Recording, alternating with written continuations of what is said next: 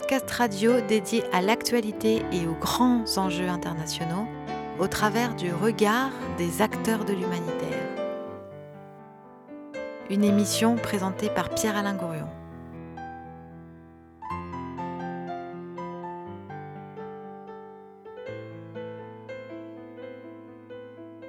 Rachid Lalou, bonjour.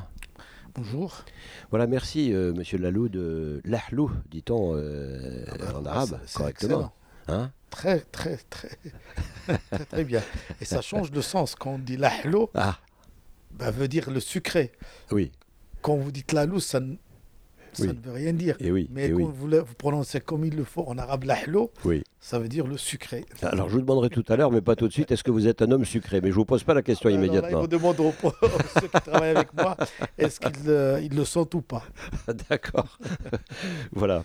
Donc, euh, merci de me recevoir euh, au siège du Secours islamique euh, France pour cette émission Human, qui a la volonté de, eh de décrire l'actualité internationale dans ces crises, euh, commentée par des acteurs de l'humanitaire. Et j'ai donc pensé que, eh bien, Parmi les acteurs de l'humanitaire euh, en France, dans ce pays, et euh, sans doute en Europe et dans le monde, eh le Secours islamique France occupait une position doublement originale, m'a-t-il semblé. La première, c'est que euh, vous avez une référence à l'islam, on va en parler bien sûr. Et la seconde, c'est que vous êtes aussi au centre d'un certain nombre d'autres organisations humanitaires que nous évoquerons. Mais auparavant, euh, peut-être euh, serait-il intéressant de vous demander d'entrée de jeu comment vous, dans votre parcours personnel, je crois que vous êtes enseignant au départ, que vous êtes économiste, comment vous en êtes arrivé à développer cette organisation humanitaire islamique? Alors, euh, je peux dire, même, même pas dans les rêves. Même pas dans mes rêves. Oui, Euh, J'avais rêvé de faire ça euh, dans, dans- dans le parcours d'un jeune étudiant euh, comme tout le monde.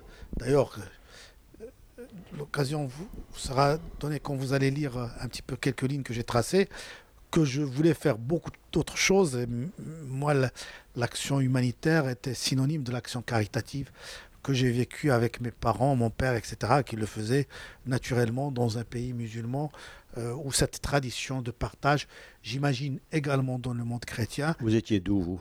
Alors, je suis, euh, moi, de, de la ville de Fès au Maroc. Et, euh, Fès. Fès, tout à fait. Et je, je- je suis né là-bas. J'ai eu mon bac au Maroc, donc dans, la- dans, dans la vieille Médina de Fès, où j'ai vu le jour où j'avais vu beaucoup d'actions euh, caritatives euh, qui se font naturellement euh, par les, gens de, la ville. C'était une tradition chez les gens. Euh, pour, un- pour citer un petit exemple, c'est-à-dire vous, ne trouvez pas dans la ville de Fès euh, quelqu'un qui a un bien, une boutique ou etc., dont une partie n'est pas consacrée à une œuvre euh, caritative. C'est ce qu'on appelle l'immobilisation du bien, le. C'est une tradition. Et donc la personne avant, avant son décès, il va donner une partie de sa boutique, de son magasin, de sa richesse, de son terrain pour euh, une, une mission caritative, euh, que ce soit humaine ou, ou animale. Oui, c'est-à-dire ça fait partie euh, des règles de, de l'islam ou des règles traditionnelles De la De ces sociétés. dans la culture musulmane. Exactement. voilà, dans la culture musulmane que, que de, de partager un peu de ce que l'on a. Voilà. Dans la tradition musulmane, il y a qui, ce qui relève de l'obligation, Oui, puisque euh, nous, euh, ça relève du droit, le droit du pauvre dans l'argent du riche. C'est comme ça que parlent les textes. le droit du droit pauvre dans l'argent du du riche. riche. C'est ce qui a donné ce qu'on appelle zakat, qui est un des, des cinq piliers de l'islam. Oui. Donc, on a, dans l'islam, c'est institutionnalisé la question d'apporter de l'aide à l'autre qui souffre. C'est pour avoir un équilibre sociétal. Donc le fait de donner la zakat, ça va avoir un équilibre. Et en même temps, ça fait, ça pousse les gens à ne pas laisser dormir de l'argent. Parce que si on s'amuse à donner chaque, chaque année une partie de sa richesse comme zakat sans fructifier l'argent, ben, ça va disparaître un jour ou l'autre. Donc c'est deux, il y a deux objectifs. Le fait que dans la, société, il y a une régularisation de, régulation de la richesse, une partie de la richesse, et en même temps, ça pousse les gens à fructifier leur argent pour pouvoir justement avoir plus d'argent et donner encore euh, plus de Ah oui, il faut que je gagne de l'argent pour pouvoir donner. bah, Si j'ai pas d'argent, je vais pas donner. Ben, pourquoi pas? Bah, Il y a un minima, c'est-à-dire que si n'arrive- bien, souvent les pauvres sont ceux les plus généreux. Certainement, Oui. certainement. Mais pour pouvoir donner cet aumône obligatoire, Oui. il faut un minima de richesse. Oui. Ce minima, c'est l'équivalent de, de l'argent. Ah, dans les textes, vous voulez dire Euh, Les, les- les théologiens, euh, Oui. c'est eux qui ont mis, mis en place les règles d'application de la zakat. Et cette, cette application, elle, elle, elle- elle donne quoi? Au-delà du minima qui, qui, qui- est nécessaire pour la vie de l'être humain, du donateur. C'est-à-dire, on ne peut pas demander à quelqu'un d'enlever une partie alors qu'il n'a ri- qu'il n'a pas, qu'il n'a pas satisfait les besoins. Donc, on considère que ce minima arrive à satisfaire les besoins. Et au-delà de ça, bah, cette richesse, il faut qu'il partage une partie, le 1 dixième, une fois par an, il va la donner. Et Un dixième tout de même de la fortune. Un dixième, oui, oui, c'est bien. hein. Euh, un dixième. euh, ça dépend si on fait du commerce, an. ou on est par an, si on est fait du commerce ou on est un salarié, Oui. c'est le surplus qui va rester. Donc c'est un dixième, vous êtes économiste. Oui. Donc c'est un dixième du chiffre d'affaires ou un dixième du résultat Alors- Pardon de cette question. Oui, oui, oui. Mais, euh, là, là aussi, il y, a- il y a une grande divergence. Oui. C'est pour ça que euh, il y a des gens qui disent que c'est sur le bénéfice. Oui.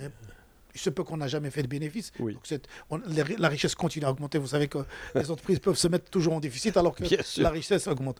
D'autres disent non, non, c'est sur la richesse, sur la richesse, un dixième Oui. euh, de, de- de cette richesse qui sera un centième plutôt que je- j'ai fait une erreur, le un centième Ah, un centième. Un centième. Un centième. de la richesse Oui. qui va partir, Oui. 10%. 10%. Vous voyez, vous êtes, euh, vous êtes naturellement euh, généreux. euh, vous, euh, du centième, vous passez au dixième. Vous, Alors, vous allez vous faire des ennemis chez non, les riches. non, non, non, ce que je voulais dire par là, c'est que nous, comme politique du secours islamique, on a cette matière-là. C'est-à-dire qu'il y a des avis, des avis sur comment on peut sortir cette, cet aumône-là, Oui. Qui est très large. Il y a, il y a beaucoup de, de décrits, beaucoup d'écoles. Nous, l'assiette la plus large est la plus intéressante, parce que c'est elle qui va profiter le plus aux pauvres. Nous choisissons l'assiette la plus rentable pour le pauvre. Voilà. Vous êtes Donc, dans votre rôle. On est dans notre rôle. Oui. Ce qui, ne pas, ce qui, ce qui ne peut, peut ne pas plaire forcément à un donateur récalcitrant. Oui. Mais généralement, celui qui nous donne, il le donne volontairement. Donc il n'a aucun souci. Oui, parce que la notion de donateur récalcitrant est intéressante. Ça veut dire qu'il n'a pas trop envie de donner, mais il donne quand même. Bah, c'est comme la question des impôts. Vous savez, euh, les, les- oui, mais les impôts, on n'aime pas donner les impôts. c'est certain. Et on les donne quand même. On les donne quand même. Alors, dans la zakat, il y a des, Oui. des- il y a des gens euh, plus pieux que d'autres. Oui. La piété, vous savez, c'est une échelle. Oui. Pour eux, il veut s'approcher de, de Dieu Oui. par le fait de donner encore plus que ce qu'il lui demande. Ça, c'est la générosité débordante. Mais alors, question, question brutale. Est-ce qu'il n'y a pas une forme de chantage là? Du tout. Du tout. Du tout. La question- Pardon? la que- non, non, non. Le- le- vous, je vais vous dire. D'abord, la zakat, ça fait partie des.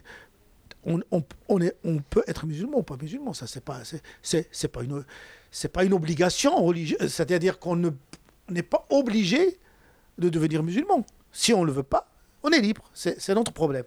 Et vous acceptez des dons des non-musulmans, évidemment. Bien sûr. Oui. Mais quand on est croyant, c'est comme quand on veut jouer, on fait du foot, on ne va pas faire sa règle à Oui. soi-même. Il y a une règle qui est prédéfinie par la Ligue. oui. Bah oui. Bah alors là, tu, on, on se- ça ne nous plaît pas. Toujours, il y a des joueurs qui sont en train de se disputer. Ils n'aiment pas. Ils connaissent peut-être même pas les règles. Oui. Mais, en fin de compte, l'arbitre les fait appliquer. Oui. Eh ben, Excusez-moi du parallèle, même si c'est ouais. grotesque un petit peu. Oui. Mais euh, Dieu a défini des règles, des Oui. règles euh, d'adhésion à cette religion. Si on veut les, adopter, bah, on rentre dans cette religion. On n'est pas. C'est, à nous de, de faire ce, qu'on- ce qu'on veut après et puis de tirer les conséquences. C'est vraiment la- la- ce que je viens de dire. Donc, je suis musulman, j'accepte les règles du jeu de l'islam, de jeûner, de faire le pèlerinage, de faire. Je fais des péchés, euh, il me pardonne, etc.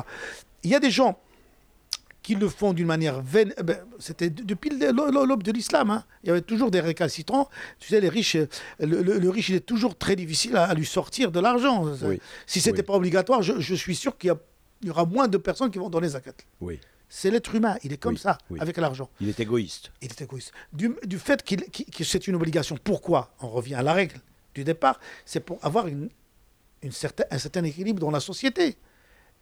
Cet équilibre, c'est que ces pauvres-là, au lieu d'aller de, rester dans la misère, il y a une partie de la richesse qui leur revient de droit. Et ce droit-là, il est, euh, euh, la panoplie des personnes qui ont le droit, il n'y a pas que le pauvre. Il y a, beaucoup de catégories de, personnes qui peuvent bénéficier. Quelqu'un qui tombe dans la faillite, etc., qui a besoin de, de trouver une vie, etc. Donc, elle profite à des, à des tranches de personnes qui sont en difficulté. Donc, l'idée de l'islam, c'est d'avoir, une société euh, juste. Et s'il ne la rendait pas obligatoire, bah, il y a des musulmans, ils disent, je suis musulman, mais euh, je ne veux pas faire la prière. Donc, l'être humain, il est toujours attiré par le fait de, de, la paresse dans les droits, dans les devoirs plutôt. Vous comprenez? Mais il y a des incitations. En plus de ça, l'islam, il incite énormément à partager pendant le mois de Ramadan, etc. Donc la générosité, elle est, plus... Et c'est pour ça que ces gens-là qui donnent une partie de leur richesse, moi j'ai parlé du Maroc, mais il n'y a pas que le Maroc, c'est historique, pour une œuvre, c'est volontaire. C'est en dehors de cette obligation de, de l'aumône, parce qu'il veut, avant sa mort, qu'il y a une certaine continuité de faire du bien. Reprenons le fil de. Et, sur le, pourcentage zakat, je pense que je suis en train de faire des. des, Vous dites, mais c'est pas. C'est le pourcentage de la zakat. Hein. Ça s'appelle zakat. Et comment est-ce qu'on transcrit en français Z A Z A K A T. K A T, hein, la zakat. La zakat, c'est-à-dire l'obligation de l'aumône. C'est une c'est une aumône obligatoire. Une aumône obligatoire. Qu'on va sortir une fois oui. par an sur une richesse supplémentaire oui, euh, pour un salarié dont il n'a pas besoin, qui est en dehors de ses besoins. Par analogie, dans les dans les confessions euh, juives ou chrétiennes. Sadakat je pense, je, ne connais pas le statut de la sadakat qui est chez les juifs, mais, mais je pense eux-mêmes, ils, doivent avoir quelque chose d'obligatoire. J'en sais rien, je suis vraiment incapable de, vous dire. Mais, mais, mais, mais, mais en islam, mais j'imagine que ça doit être dans toutes les religions. Il a, il a, il a institutionnalisé ça d'une manière euh, obligatoire. C'est institutionnalisé, oui. Et, et c'est un droit. Oui et c'est un droit, voilà, c'est un droit, euh, c'est un droit. le pauvre, qui devient un peu politique là, voilà. Hein, bah, euh, un droit fondamental. En bah oui, c'est un petit peu la dignité de, du pauvre euh, qui est respectée à ce moment-là, parce que généralement le pauvre, il est toujours en train de supplier, et il y a cette main haute qui va lui mettre quelque chose. Non. Ce qui pousse l'islam, c'est que il dit la main basse, elle est meilleure que la main haute. C'est-à-dire celle que. La main basse, c'est-à-dire. qui reçoit. Celle qui reçoit. Non, non, pas le contraire. Celui qui donne, c'est mieux que celui qui reçoit. Dites-le mot en arabe. La, la, main qui donne, elle est meilleure que la main qui Ça veut dire qu'on pousse l'être humain à quand même essayer de travailler pour que ce soit cette main haute qui donne et qui ne soit pas toujours en train... En train de quémander. De demander. Ça veut dire quoi? Ça veut dire qu'on pousse l'être humain à travailler. Oui. La paresse n'est pas acceptée. Ah oui. Ah oui. Ça, c'est du côté de celui qui donne. Travaille et tu pourras donner. Et tu pourras donner. Travaille, gagne de l'argent et tu pourras donner. Je vais une petite, euh, pour, pour, un petit peu euh, illustrer ce que je viens de dire, il y a, un, y a un pauvre qui est venu voir le prophète, il dit Bon, je n'ai rien à manger, etc., ma famille, etc. Les compagnons étaient là, chacun, chacun lui a ramené, bon, c'était les dates, il lui a ramené un certain nombre, il a dit Voilà, tu prends une partie, tu vas nourrir ta famille, le reste, tu vas le vendre, tu t'achètes une hache une corde. Ça, c'est qui qui parle? C'est Mohamed Le prophète. Le prophète. Hein. Et tu, vas faire, tu, vas, tu deviendras bûcheron. Oui. Tu vends et tu, tu fais nourrir ta famille. Voilà. C'est-à-dire qu'il lui dit deviens entrepreneur. Exact. Le fameux proverbe également chinois qui illustre ça euh, sur la question de la pêche. La pêche. Apprends à pêcher. Oui. Exactement. Mao Tse-tung. On est, on, est, on, est, on, est, on est tous dans les mêmes. C'est la même culture. Pour dire c'est une culture humaine naturelle hmm. qui est re, redite par les prophètes pour rappeler à l'être humain qu'il n'est pas venu là pour s'endormir, mais pour bosser et prendre euh, soin de, sa famille et en même temps être généreux avec les autres, quelle que soit sa situation. C'est toute une culture euh, que l'être humain oublie parfois, parce que on rentre dans des, dimensions politiques, sociétales, etc. Oui, parce qu'en même temps, euh, cette, cette obligation de, de don, cette obligation d'aumône, euh, vous, le rappeliez, 1 pour, 10%, pardon, rejoint quelque part, et là c'est aussi à l'économiste que je m'adresse, la redistribution des revenus des sociétés, des, des, des, des, welfare states, des, des, États pas généreux, mais enfin qui obligent, qui amènent par la loi à une répartition des revenus, à une redistribution des revenus. Et pour dire, les Nations Unies se sont intéressées à cette question de la zakat. Mais bien sûr. Ils savent, bien sûr. Ils savent qu'il y a des pays riches oui. Musulmans qui a une zakat énorme qui sortent et ça peut être une des revenus.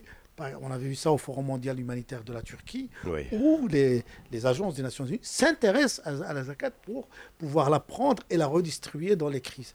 Euh, parce qu'on a, on a, on a, observé que c'est quelque chose de très très important comme ressource euh, libre pour, pour faire de l'action humanitaire. Voilà. Alors revenons, euh, Monsieur Lahlou, à, votre, à votre cheminement personnel. On était parti de là. Donc euh, Fès, euh, un lycée, peut-être un lycée français de Fès. Non, non, j'étais dans un lycée marocain. oui. J'ai fait des études d'économie. et puis après, après mon bac, je suis arrivé je suis arrivé à Nancy, on était un groupe de scouts parce que j'étais dans le mouvement scout. Euh, chacun est parti pour faire euh, la pharmacie, médecine, mais on était des amis. On est resté en groupe et puis voilà, on s'est suivi dans cette, belle ville de Nancy, étudiante, très froide, euh, et où j'ai obtenu ma maîtrise d'économie, option gestion des entreprises. Puis après, j'ai fait des études d'expert démographe à, l'Institut de démographie de Paris, où j'ai obtenu mon diplôme d'expert démographe. Puis j'ai entamé des études de recherche, DEA et recherche, que j'ai pas terminé parce que, après, quand on est pris par, par, les, par les obligations, j'avais une famille, je devais travailler, etc. Et puis après le secours, euh, cette aventure qui m'a fait un petit peu passer la, question de, de, soutenir ma thèse au énième plan. C'était quoi cette thèse euh, Alors je faisais, je faisais, c'était de la démographie économique. C'était, euh, je l'ai fait sur un sujet qui concerne la planification familiale. D'accord. Voilà. D'accord. Donc voilà. Donc à ce moment-là. Que jamais soutenu. Oui, mais bon, euh, ça c'est. Alors à ce moment-là, j'étais enseignant, j'étais très content, heureux parce que j'adore ce métier-là, je l'adore toujours. que je réussissais très très bien parce que j'aime bien le contact avec les gens. Et j'étais contacté par un monsieur qui me proposait euh, de mettre en place une structure qui existait en Angleterre et euh, qui s'appelle Islamic Relief, euh, qui s'appelait Islamic Relief en Grande-Bretagne. Qui s'appelle comment? Islamic Relief. Oui. C'est une organisation britannique, voilà. D'accord. C'est une organisation britannique qui a vu le jour en 84 en Grande-Bretagne avec la crise, la crise de, de, de, de, la famine en Éthiopie, si vous vous rappelez, en 84. Je pense qu'on se rappelle hein, ces images-là catastrophiques. c'était le temps de Nouméry. Et petit à petit, euh, l'initiative, c'était une initiative de médecins. Ils ont vu qu'ils avaient, qu'ils voulaient mettre en place une organisation. Elle a grandi en Grande-Bretagne.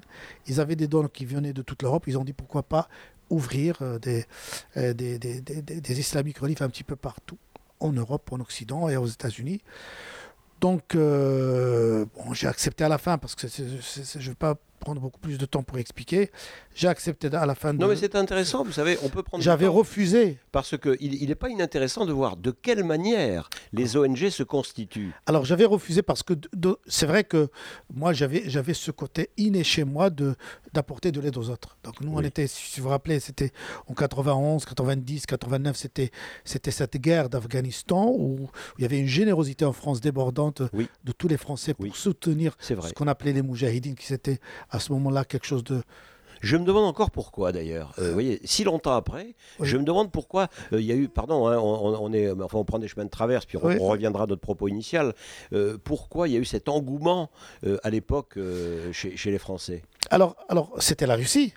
C'était c'était l'URSS plutôt. Oui, c'était une réaction contre contre euh, l'invasion de l'URSS d'un pays afghan, euh, de, des Afghans. On a vu ces pauvres Afghans, des, des Bédouins qui n'ont rien demandé à personne, et tout d'un coup, on vient d'installer un régime communiste dur et pur, etc. C'était la réaction en fait. C'était la réaction euh, menée par les États-Unis à ce communisme envahissant et menée par les États-Unis, impérialiste, et l'Arabie Saoudite qui était dans la contribution et financière et autres. Euh, L'Arabie Saoudite était de quel côté?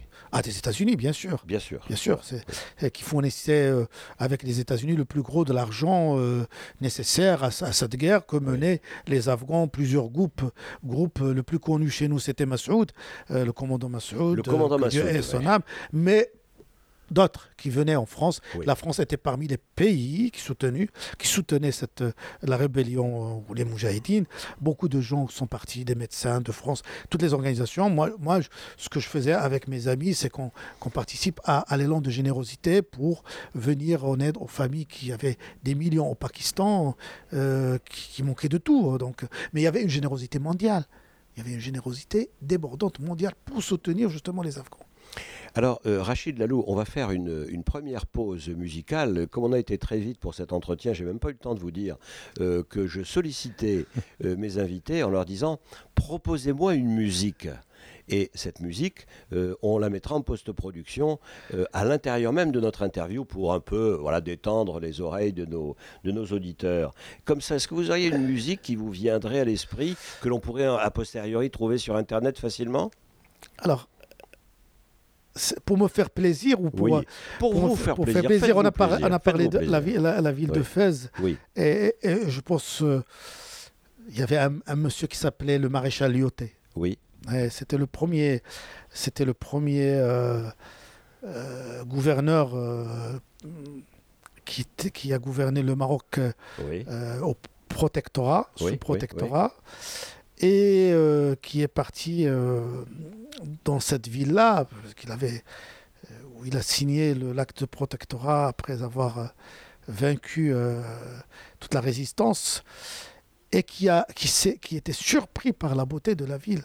Parce qu'il y a, y a un livre d'un Français, je ne me rappelle plus de son nom, qui a écrit Fès avant le protectorat. Il a découvert que c'était un petit paradis qui existait parce qu'on pensait de Paris que c'était un désert. Que... Elioté a écrit au Parlement français, me dit Excusez-moi, vous m'avez envoyé en disant que c'était des indigènes ou pas indigènes, etc. J'ai trouvé un pays, un gouvernement, ils connaissent, ils, sont des ils ont de la diplomatie, ils ont une administration. C'est une ville des mille et une nuits avec ses jardins, ses palais, ses châteaux, et qui avait le premier pays qui a reconnu l'indépendance des États-Unis. Ce n'est pas rien quand même le Maroc. À ce moment-là, il a adoré le la Maroc est le premier pays qui a reconnu l'indépendance des États-Unis. Des États-Unis. D'accord. parmi les premiers, en tout cas, euh, premier qui a reconnu l'indépendance des États-Unis. Mais le Maroc à l'époque n'était pas indépendant. Si, si, si. C'était un protectorat français. Non, non, avant le protectorat, l'indépendance des États-Unis. Oui, d'accord, d'accord, d'accord. Non, c'était avant, et, euh, avant le protectorat, il a reconnu, euh, pour les centenaires, les États-Unis ont offert un, bateau école au Maroc. c'est une petite histoire. L'essentiel, c'est que Lyoté, tellement il a adoré cette ville-là. Oui. Malheureusement, pour moi, il l'a également détruit, puisqu'il a déplacé la capitale de Fès à Rabat. Donc elle, elle, va, elle, va, perdre petit à petit tout son, son rayonnement et l'économie à Casablanca. Donc elle a perdu et son premier rôle économique et son premier rôle politique. Et il a, il a construit une porte qui, qui s'appelle Babjloud aujourd'hui. Babjloud? Babjloud, qui est très belle porte. Et c'est Dioté qui l'a, qui par amour euh, pour euh, attester l'amour qu'il avait pour cette ville-là qu'il avait adorée. Et alors notre musique La musique andalouse. Bon, andalouse. Alors, quelle, quelle, musique andalouse? Un je Vais, je vais vous proposer euh, tout à l'heure un titre que vous pouvez mettre que de la musique sans parole, peut-être pour un peu rappeler, quand même, quand je dis arabo-andalouse, la, la ville de Fès a, a accueilli tous les gens qui ont fui l'Andalousie, euh, musulmans et juifs. Et moi, je suis d'origine andalouse. Voilà, on va se faire un petit espace de, de liberté, un petit espace euh, musical.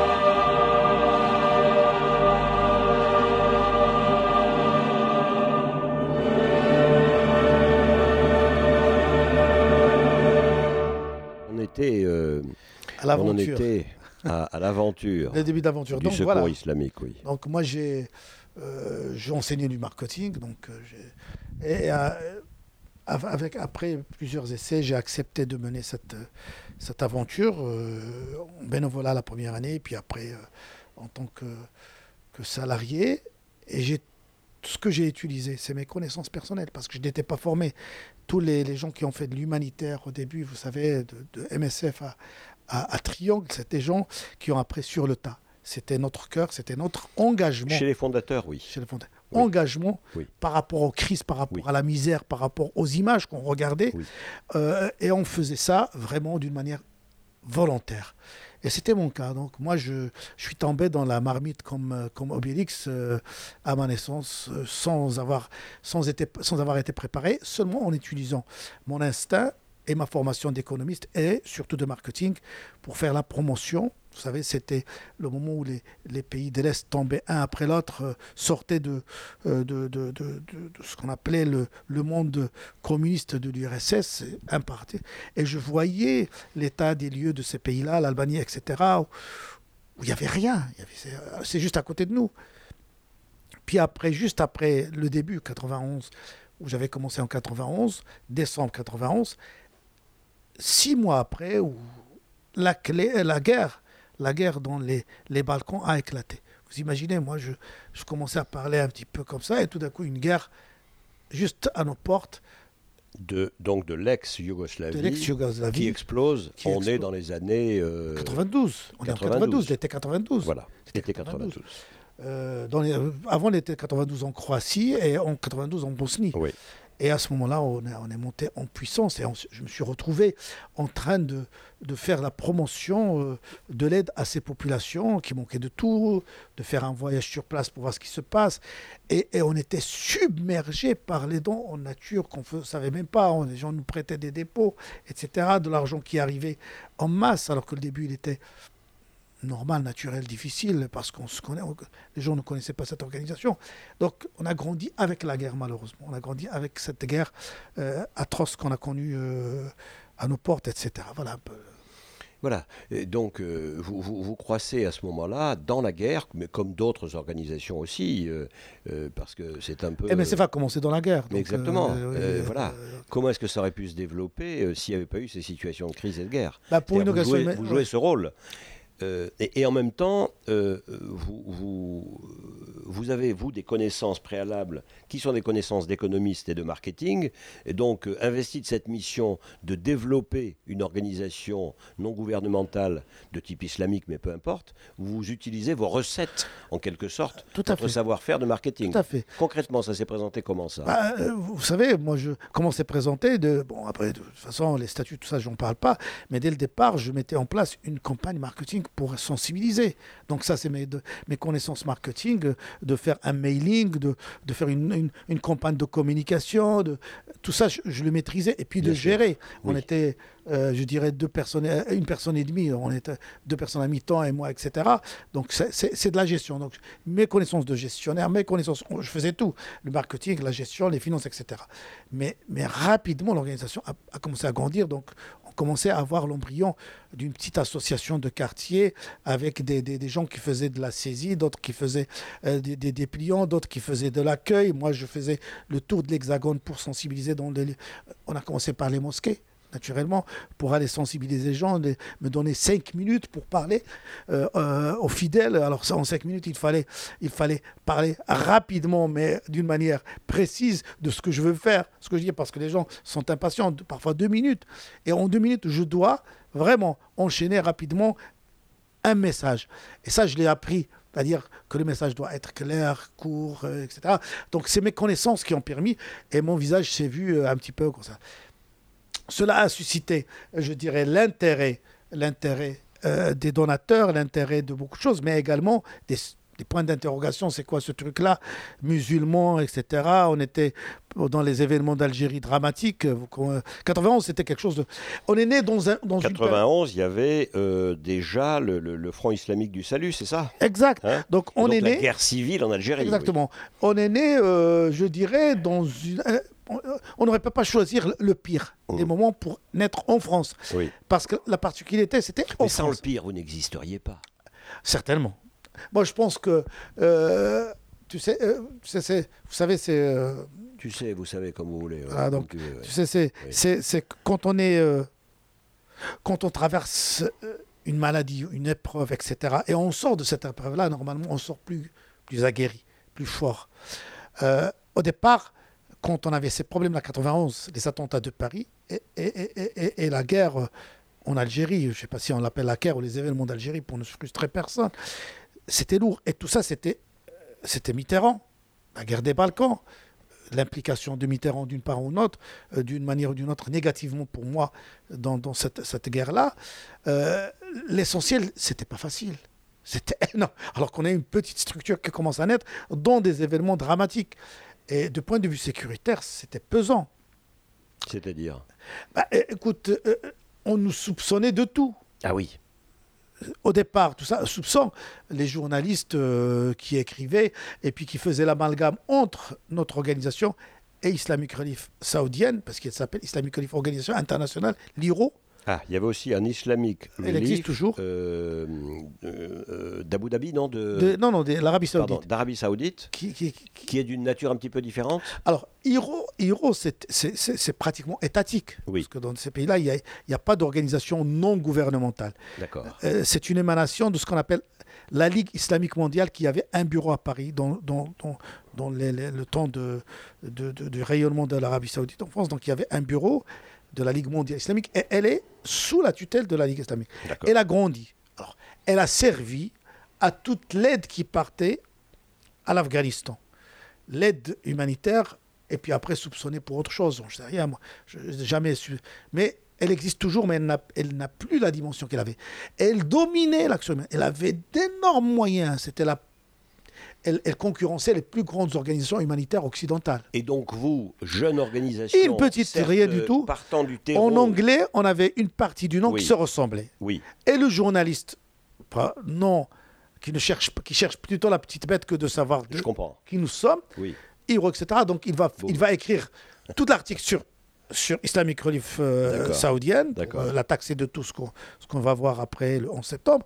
Et mais ils ont un bureau à Paris. Donc nous, et quand elle est publiée, vous savez, elle est reprise après par tous les, journaux quand ils veulent faire un article, ils vont chercher, ils vont trouver qu'il y avait un article et reprise tout le temps. Eh Même si on a gagné, et après on a passé notre temps dans les tribunaux, on a gagné tous les procès, mais pour montrer de A plus B que c'est pas nous. Parce que dès, votre jeune âge, euh, en tant qu'organisation, vous avez subi aussi euh, donc des, des, vous dites devant les tribunaux, c'est-à-dire on vous a poursuivi. Pourquoi? Non, on a poursuivi nous. Vous, vous avez poursuivi. Ah, tous les journalistes ah, qui. Vous avez poursuivi les journalistes sur le terrain de la diffamation, etc. Diffamation. Parce que, alors, on va parler ici de votre identité, parce que vous considérez que euh, pour être né sur le terreau de l'islam, qui est votre, votre, je ne sais pas comment il faut s'exprimer, euh, euh, votre, votre base de départ en quelque sorte, votre ADN initial, historique, mais vous vous considérez comme laïque. Alors, on est, euh, nous sommes dans un pays laïque. Oui. Donc, naturellement, nous sommes une organisation à base confessionnelle. Oui. D'accord. Mais aujourd'hui, on a 28 ans, donc je vais, je vais, on est en train de parler après avoir eu des cheveux blanches. Je comprends. Ce qui n'était pas le cas. Donc, on a mûri, etc. Notre organisation, elle est. Mais dès le départ, dès le départ, nous sommes une organisation islamique et islamique commençait à avoir une définition négative. Plus tard, pas en 91. Oui. Pour le dictionnaire de 91, oui. c'est référence à l'islam. Après, islamique est devenu extrémiste. Islamiste. Donc le parallèle, elle, était rapide. Et puis, oh, euh, rappelez-vous la France en 1991. On était sur euh, la question du front euh, en Algérie, sur euh, les attentats à l'Iran, etc. Donc il y avait tout un climat d'hostilité, etc. en France. Et tout ce qui Pasqua, l'ère Pasqua, tout ce qui, qui, qui, qui est relié ou lié avec, avec les organisations musulmanes, les associations musulmanes, est considéré que potentiellement, ce sont des intégrés, ce sont des, etc. Donc c'est ce, ce, climat un petit peu. Comment est-ce que vous avez réussi à tracer votre chemin et quel est votre chemin euh, ici? Vous avez commencé à l'expliquer en disant à base confessionnelle, certes, mais. Alors comment on a, on a sur deux, deux choses. D'abord, qu'on était sûr euh, de notre mission. Je voulais rappeler que c'était seulement en France que ça se passait, parce qu'Islamic Relief, on était lié à ce réseau à ce moment-là. Partout, elle était la bienvenue. mieux que ça, elle était très considérée. En Grande-Bretagne, c'est le prince héritier qui prend le Premier ministre, Tony Blair, qui fait des éloges sur Islamic Relief, des, dons de l'État, etc. Aux États-Unis, euh, et j'en passe. Il n'y a que la France. Et on se moquait de nous, en quelque sorte. C'est quoi ce pays-là? C'était le début de, également de la, question du, foulard. C'est un climat quand même assez où on s'est retrouvé dans un climat où il ne faut pas naître ce jour-là. Mais malheureusement, à cause de, c'est pas. À cause de, à cause de quoi? À cause de la tradition. À cause de euh, cette lecture laïque extrémiste. Voilà. Laïcarde, oui, extrêmement, extrêmement laïque. Exactement. et ce climat, euh, euh, je ne sais pas, etc. Et ça nous a fait quand même grandir dans la difficulté, mais avec des reins solides. Alors, on va poursuivre dans cette direction parce que euh, ça, m'intéresse bien de, de, connaître votre spécificité, euh, votre, votre cheminement qui est original, qui est particulier et qui est d'autant plus particulier qu'on est en France et que vous êtes inscrit dans le paysage français. Mais auparavant, peut-être une deuxième musique. Exact.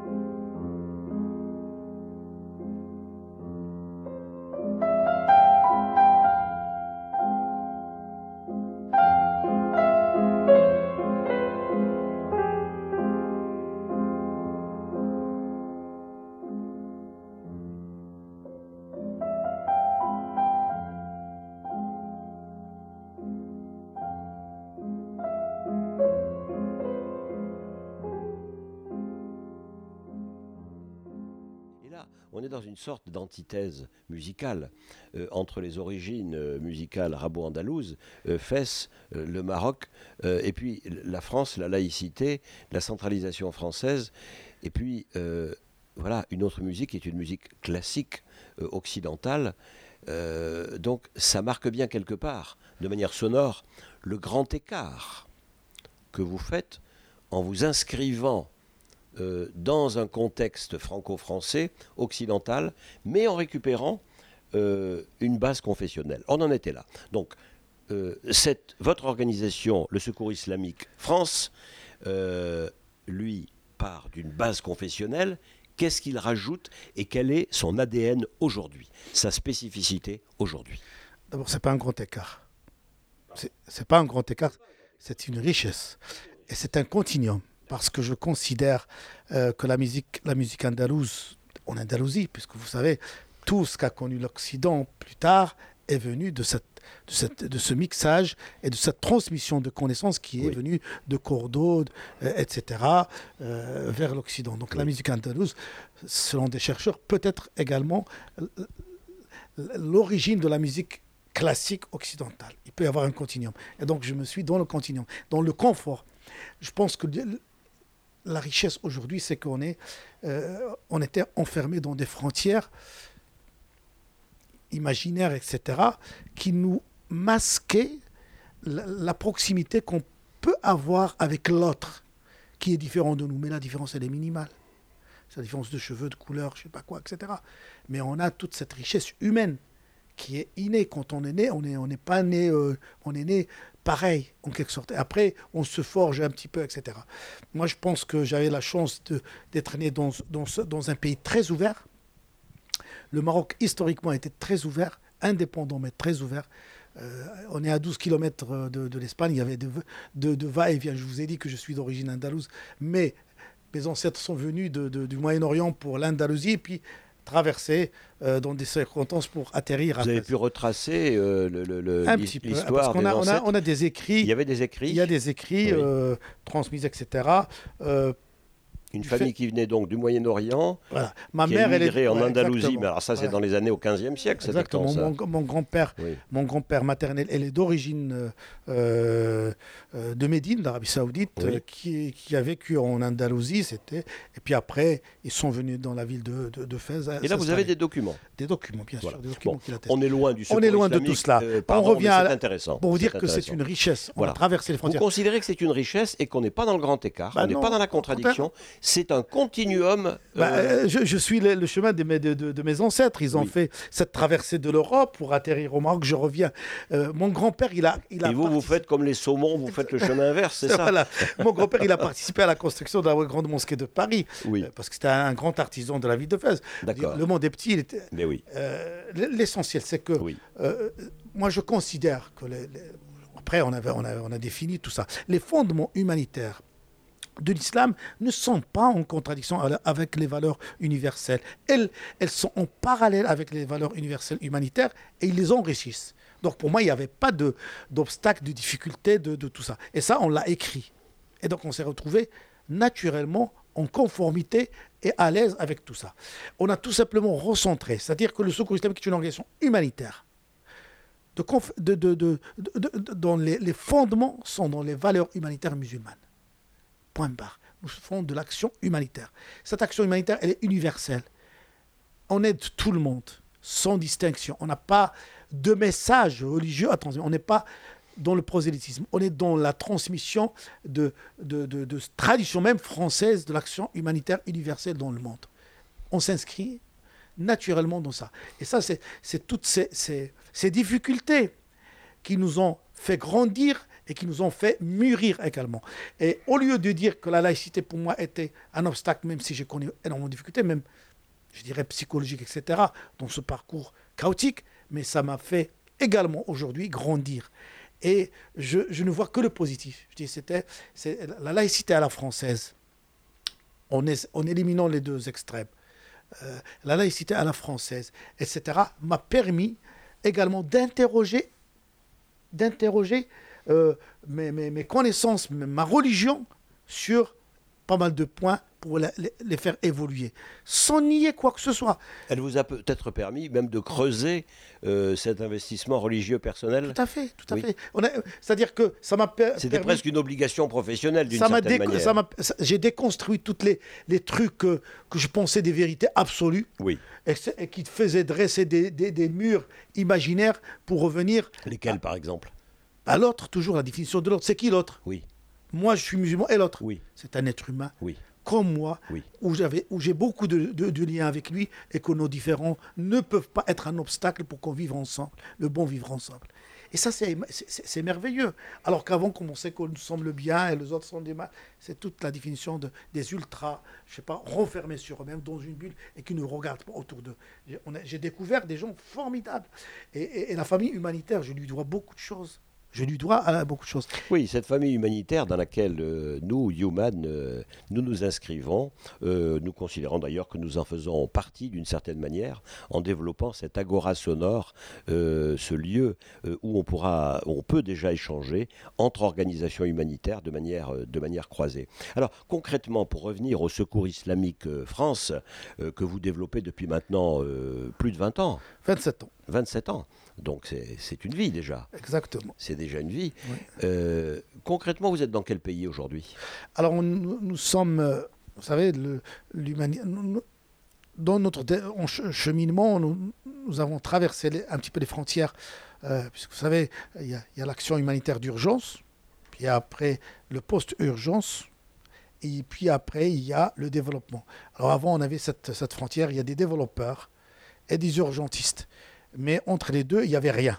C'est-à-dire que les urgentistes replient bagages et repartent après avoir fait. Et puis les développeurs ne, sont pas installés pour, forcément dans ce pays-là, puisque euh, généralement les développeurs ils travaillent dans les, pays pauvres, etc., dans, dans situation de misère. Et euh, nous avons milité pour qu'il y ait ce continuum URD, urgence, post-urgence et développement. Et, aujourd'hui, on a que gagner puisqu'on a des fonds également pour cette phase intermédiaire. Et les urgentistes ne sont pas euh, forcément ne sont pas forcés de partir juste après l'urgence, ils peuvent rester. Nous, au-delà de ça, on a développé également des projets de développement. Donc on a un département de développement. Le secours islamique, il est constitué euh, de la colonne vertébrale qui sont les, les, les, projets. Ces projets sont en France également, puisqu'on a du Social France, un département dédié. On a un projet, on a du développement, on fait du développement et bien sûr l'âme de l'organisation qui sont les urgences. Dans les urgences, aujourd'hui, on est installé pratiquement dans tous ces pays-là qui, sont dans l'urgence.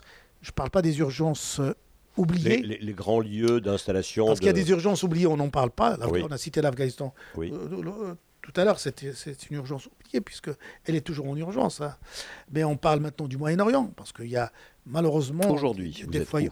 Alors on est les, en grands, Syrie. Les grands lieux. On est en Syrie, on est en Irak, on est on, est en Jordanie, on est au Liban, euh, c'est toute cette problématique euh, euh, de, la guerre en Syrie, on est en Cisjordanie, on est à, Gaza.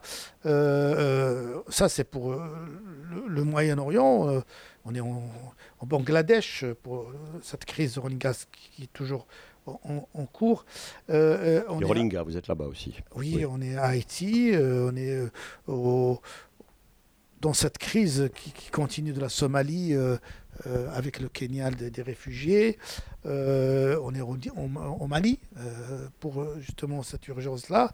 Mais on est dans des pays où on ne fait que du développement, type le Tchad. Le Mali, on fait les deux, les urgences et le développement, mais maintenant on fait plus. Le, développement, par rapport à l'urgence représente en pourcentage par rapport à votre budget. Votre budget, il est de combien Alors, globalement le budget pour l'année. de grandeur, oui. À peu près 50 millions. 50 millions d'euros, oui. D'accord. alors, l'urgence représente pratiquement 50% de, D'accord. actuellement. Donc urgence 50%. J'ai pas les, chiffres non, euh, mais euh, globalement. mais vous le trouvez dans notre dans notre bilan. Et 50% donc sur à la fois sur la post-urgence et le développement. Exactement. Y compris dans ce développement du Social France. Alors Social France, c'est 10% de notre budget. 10% du budget. C'est important ça le Social France. Tout à fait, parce qu'on ne peut pas être insensible à la, misère qui, frappe euh, euh, nos concitoyens français. Euh, la misère, elle augmente d'année en année. Vous le savez, elle n'est pas liée à la richesse du pays. Oui. Parce que quelqu'un qui, vit dans un désert, dont les besoins sont de 10 euros, s'il a les 10 euros, il est heureux. Mais dans un pays, en France, tu as le SMIC, tu n'es pas heureux. Parce que ça ne couvre pas les besoins. Oui. Donc, euh, il faut toujours garder cette échelle dans un. Pas bien dire, sûr. oh, mais la France, les gens, ils ont, les, ils, ont des, ils ont des droits, ils ont des minima, ils ont tout ça. Mais est-ce que les minima permettent à un être humain en France de vivre dignement, de satisfaire ses besoins, ceux des enfants? Non. Donc, il est dans la misère, il est dans le besoin. Et donc, il est impensable pour une organisation comme la nôtre euh, de ne pas participer à l'élan de générosité. Et puis, c'est une excellente image. Nous, nous développons avec d'autres organisations le bon vivre. On a besoin de ces messages, même s'ils sont symboliques. On déborde parfois sur, sur la, la mission de l'organisation. Depuis le début, on avait parlé de beaucoup de choses qui ne rentrent pas dans la mission. Si vous étiez devant Triangle, vous n'allez pas évoquer la question de la religion, de l'islam, je ne sais pas quoi. Avec Triangle, je ne vais pas évoquer la religion. Alors non. que, Encore que, il m'arrive de penser que, vous savez, mes interlocuteurs franco-français d'origine chrétienne sont un peu comme des curés. oui, ça m'est arrivé, je ne l'ai pas dit. Je, je- je le sais, Mais le même avec les chrétiens, Oui. et ça on le conçoit, c'est une réalité. L'islam, c'est le dernier invité de la République. Et encore, Oui. dernier invité parce que les musulmans sont passés par euh, le sud de la France il y a, il y a 14 siècles. hein. Oui. Hein, ils ont laissé des traces Oui. euh, dans l'architecture, dans pas mal de choses, pas seulement les guerres, parce qu'on évoque toujours les guerres, que les mauvaises choses. Non, non, non, non, il y avait des empreintes choses, de, de bonnes choses également. Mais en parlant de, de- des derniers invités récemment dans la République, et, c'est pour cette raison qu'on a besoin parfois de les connaître ou de s'expliquer. D'où cette questionnement qu'on ne peut pas avoir avec cré- catholique puisqu'on est chez nous, en quelque sorte. Parenthèse entre guillemets. Les gens connaissent la tradition chrétienne, ils ne se posent pas pourquoi le secours catholique existe. Non, mais ils se posent la question pourquoi le secours islamique existe.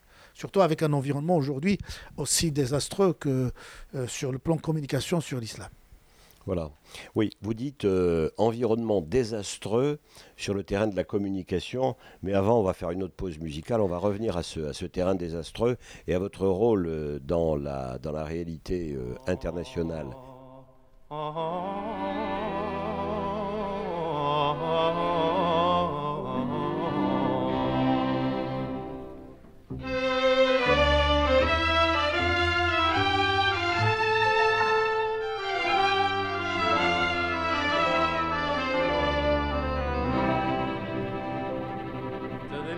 تهوى فليس الهوى سهل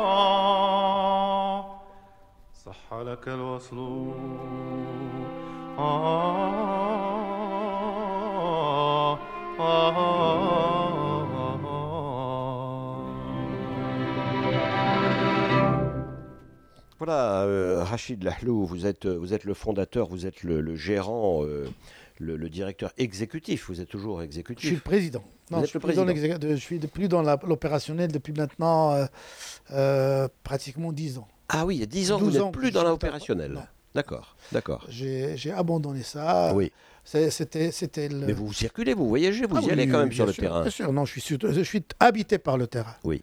C'est là où c'est l'antidépresseur pour les humanitaires, c'est d'aller au. Ben oui, ça, ça- elle a du sens quand on va vers les gens que, qui nous ont permis justement d'exister. Parce que si les ONG existent, c'est grâce à ces gens qui sont dans la difficulté.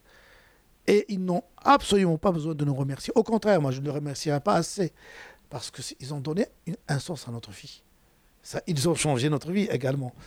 Mes amis qui sont médecins qui n'ont jamais pratiqué, ou je sais pas quoi, euh, ingénieurs qui n'ont jamais fait leur ingénierie, euh, et comme moi, etc. Quand même, ces gens-là, ils ont donné un sens parce que pour abandonner son métier d'être anesthésiste ou chirurgien, où on peut gagner euh, énormément d'argent et se verser dans l'action humanitaire, il faut le faire. Et donc, ça veut dire que ces gens-là, ils ont eu cette grandeur de capacité pour nous faire changer le sens de notre vie. Est-ce que ces humanitaires, c'est vous qui me, conduisez euh, naturellement à cette question, euh, sont en quelque sorte euh, ceux qui donneraient un sens à la vie contemporaine dans une société qui, quelque part, en manquerait? Parce qu'elle a perdu de ces valeurs reliées précisément aux grandes religions monothéistes, mais aussi à des traditions, on va dire tout simplement humanistes. Certainement, je pense que ça, c'est un rôle, c'est le rôle de- des politiques et des communicants. Oui.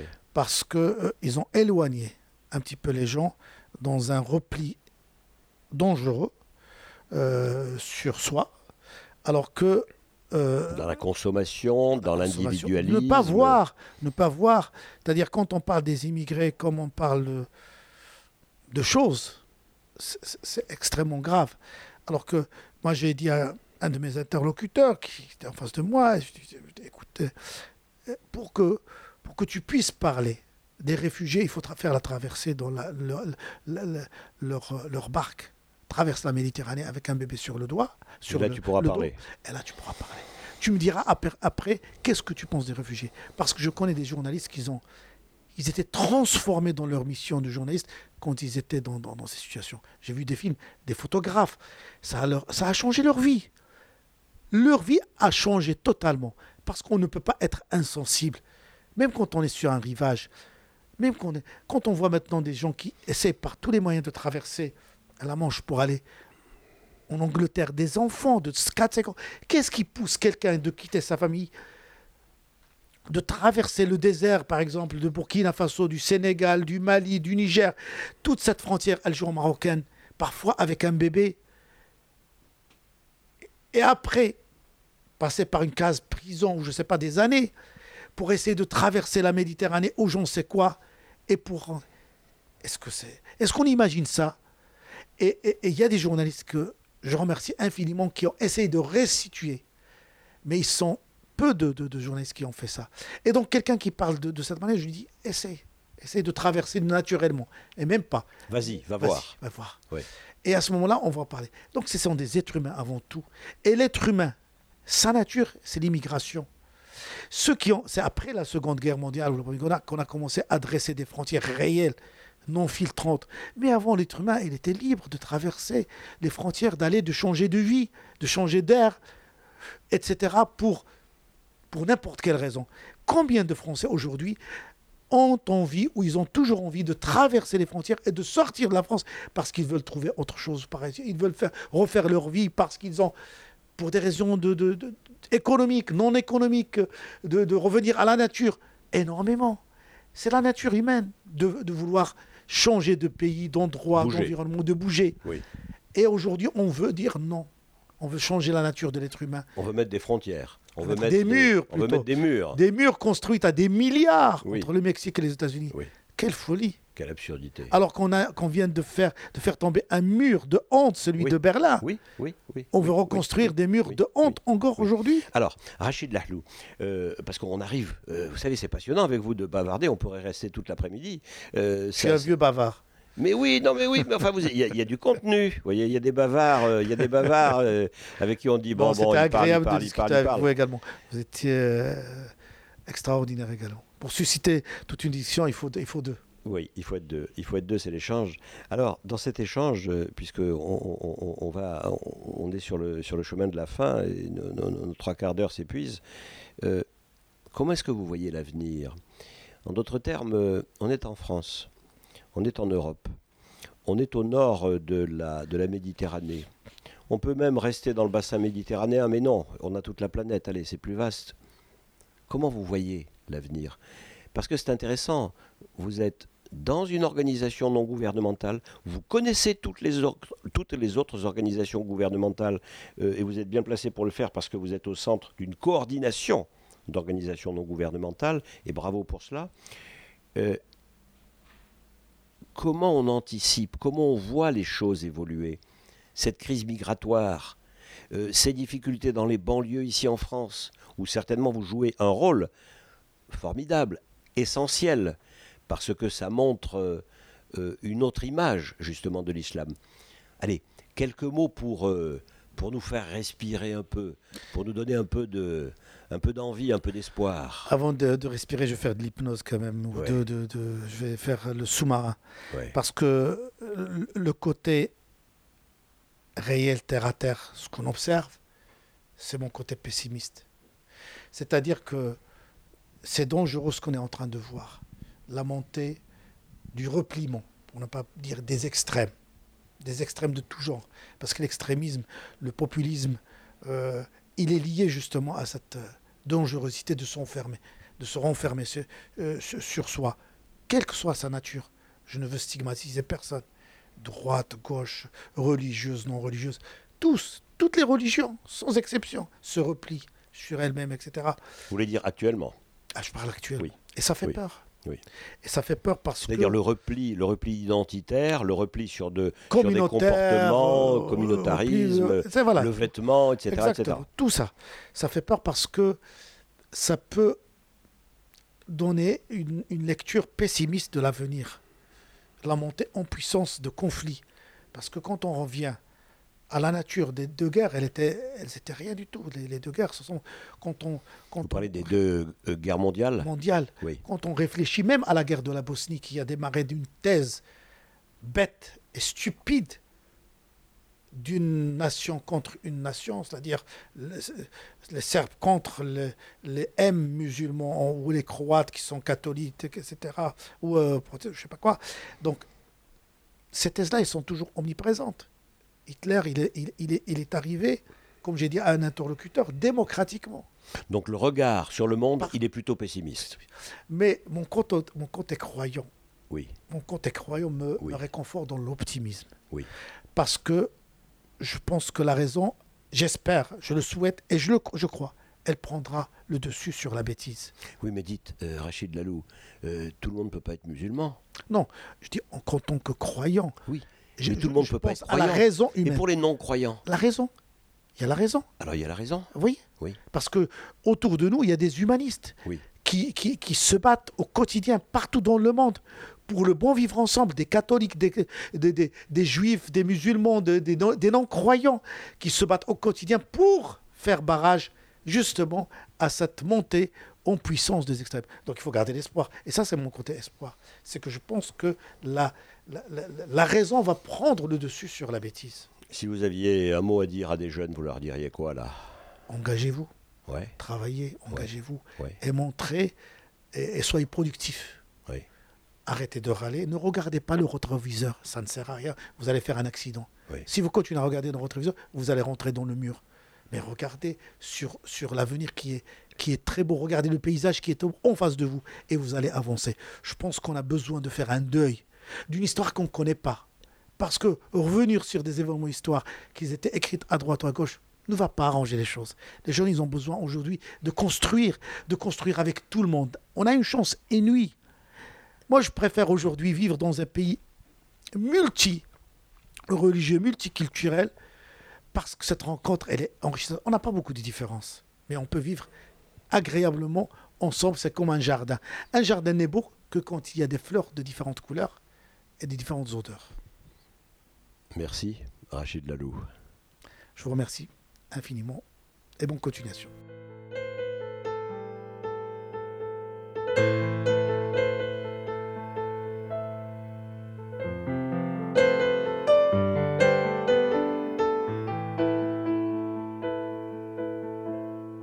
Human, un podcast radio dédié à l'actualité et aux grands enjeux internationaux au travers du regard des acteurs de l'humanitaire. Une émission présentée par Pierre-Alain Gourion.